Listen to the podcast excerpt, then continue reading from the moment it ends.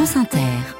Dernières infos, Laurence Thomas. Gabriel Attal tente ce matin de répondre à l'impatience des paysans français, sachant qu'ils ont repris leurs actions avant la visite samedi d'Emmanuel Macron au Salon de l'Agriculture. Le Premier ministre doit donner, Steve Goyer, euh, notamment plus de détails sur la loi d'orientation agricole. Oui, pour montrer que Matignon a bien reçu le message lancé par les agriculteurs, il sera question de simplification sur le stockage de l'eau, sur les réglementations des haies, des mesures ajoutées au projet de loi d'orientation agricole en plus de l'inscription de la souveraineté alimentaire dans la loi ou le fait de faciliter la transmission des exploitations pour les jeunes agriculteurs. Le Premier ministre doit également faire un point d'étape sur les annonces du 1er février, sur l'application des règles de la loi Egalim et le nombre de contrôles effectués pour vérifier que les grandes surfaces assurent une juste rémunération aux agriculteurs.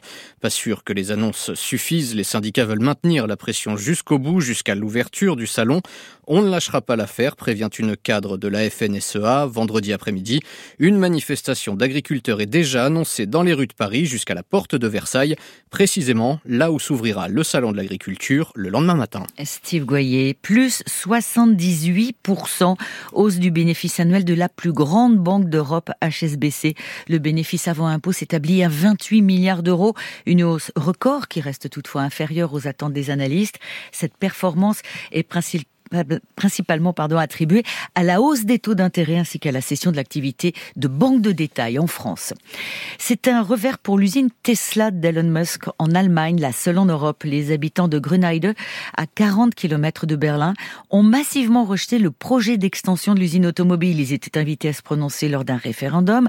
La mobilisation a été forte, 70%, et le résultat est sans appel. 65% des 5400 votants ont dit non à l'agrandissement de l'usine de voitures électrique à Berlin. Sébastien Baer. Pour Tesla, l'usine de Grünheide, inaugurée il y a deux ans et qui s'étend sur 300 hectares, est déjà trop petite. Le constructeur américain souhaite doubler sa production et passer de 500 000 voitures par an à un million. Le groupe d'Elon Musk prévoit donc d'agrandir le site de 170 hectares, de quoi installer des quais de chargement, des entrepôts et une crèche d'entreprise. La fabrique automobile, déjà la plus grande de l'ex-Allemagne de l'Est, deviendrait la plus importante d'Europe. Qui dit usine plus grande dit aussi trafic plus important et donc plus de pollution.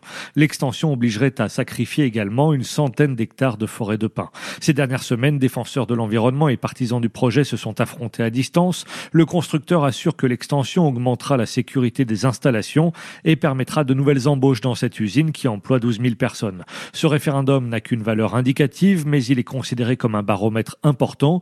Tesla et la commune, qui reçoit chaque année 6 millions d'euros de taxes professionnelles, vont devoir retravailler leur projet. Berlin, Sébastien Baer, France Inter. Elon Musk aura en revanche de quoi se réjouir avec sa société Neuralink. Son premier patient qui a reçu un implant cérébral est désormais capable de contrôler une souris d'ordinateur par la pensée. La start-up dit vouloir faire remarcher les patients paralysés, mais aussi rendre la vue aux aveugles et même guérir des maladies psychiatriques comme la dépression grâce à ces implants. Un homme tué par balle hier soir à Nîmes. Les faits ont eu lieu vers 21h30 dans un quartier connu pour le trafic de drogue.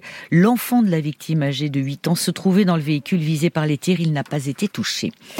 Misak Manouchian entrera donc en fin de journée au Panthéon, 80 ans jour pour jour après son exécution par les nazis au Mont-Valérien. Le résistant communiste apatride et qui n'a jamais pu devenir français de son vivant reposera aux côtés de son épouse Mélinée et 23 de ses compagnons d'armes seront aussi honorés symboliquement. Leurs noms seront gravés sur le caveau. À 18h30, cérémonie d'une heure et demie, elle s'ouvrira par la remontée des deux cercueils rue Soufflot pour retracer les temps forts de la vie des Manouchians du génocide arménien au choix de la France et de la résistance. C'est un événement à vivre sur Inter lors d'un 18-20 spécial. Merci Laurence Thomas. Restez avec nous, on est ensemble jusqu'à 10h.